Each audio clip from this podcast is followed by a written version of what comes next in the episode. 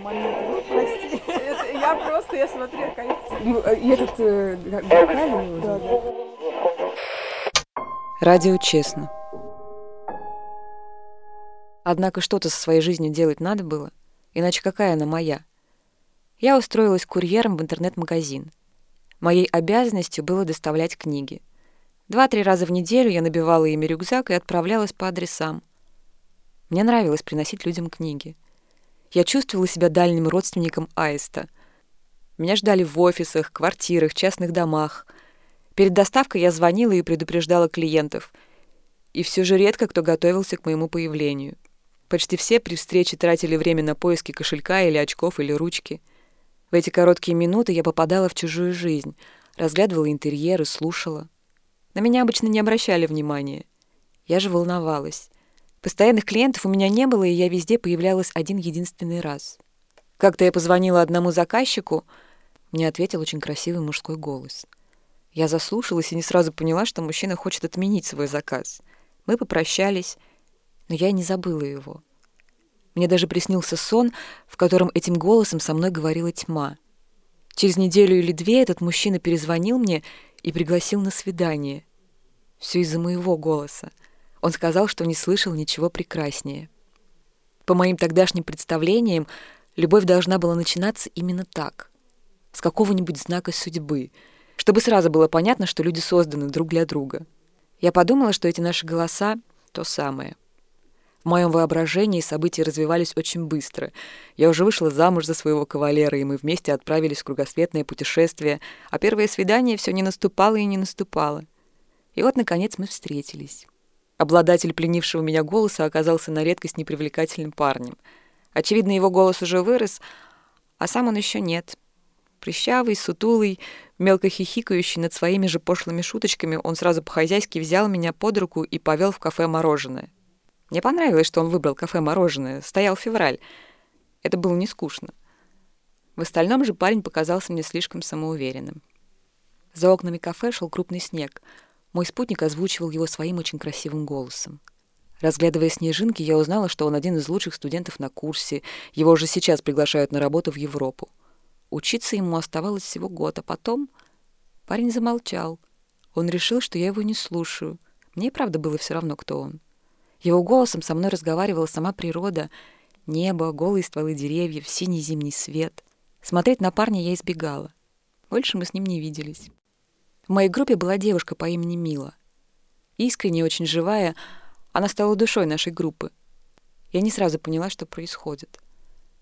Однажды мне нужно было посмотреть расписание занятий на следующую неделю.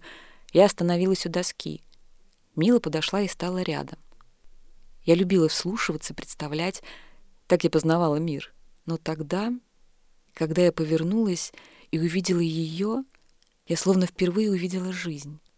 Она только что родилась и стояла передо мной в образе этой залитой весенним солнцем девочки, яркой, высокой, полностью поглощенной изучением расписания. В один из весенних вечеров, теплых и цветущих, мы всей группой отмечали день рождения Милы. Перед нашим корпусом была большая пустая площадка, вокруг которой стояли скамейки. Это место студенты называли «бомбой». Там Мила нас и собрала. В пластиковых пакетах из магазина лежали водка, вино, пиво, запакованные в целлофан нарезки сыра и колбасы, маринованные огурцы в банках, чипсы, новогодние хлопушки и пипедастер, который был куплен исключительно из-за названия. Все страшно напились. Я очнулась сидящей с бутылкой вина в одной руке и пипедастром в другой. Вокруг взрывались хлопушки, звуки разлетались плавно, словно бабочки. Я улыбалась, прислушиваясь. Едва стоящая на ногах Мила вдруг подошла ко мне и призналась в любви. Я, конечно, ответила, что тоже люблю ее, отложила пипедастер и вино и обняла ее. И хорошо бы мне было на этом остановиться, но я приехала домой в сильном волнении, сомневалась, решалась, потом набрала ее номер и призналась любви уже по-настоящему. Мила выслушала меня и повесила трубку. На следующий день, когда я зашла в аудиторию, меня встретила полная тишина. Мила отвернулась, остальные же, напротив, следили за мной с повышенным интересом. Ни в тот день, ни после мне никто ничего так и не сказал. Ко мне даже не подходили, словно я больна, и от меня можно заразиться при приближении. В университете я не плакала, я расплакалась дома. Недели через три эта история стала меркнуть, а потом и вовсе забылась, вытесненная из памяти летней сессией. И только я ее запомнила. Какое-то время меня просто не было.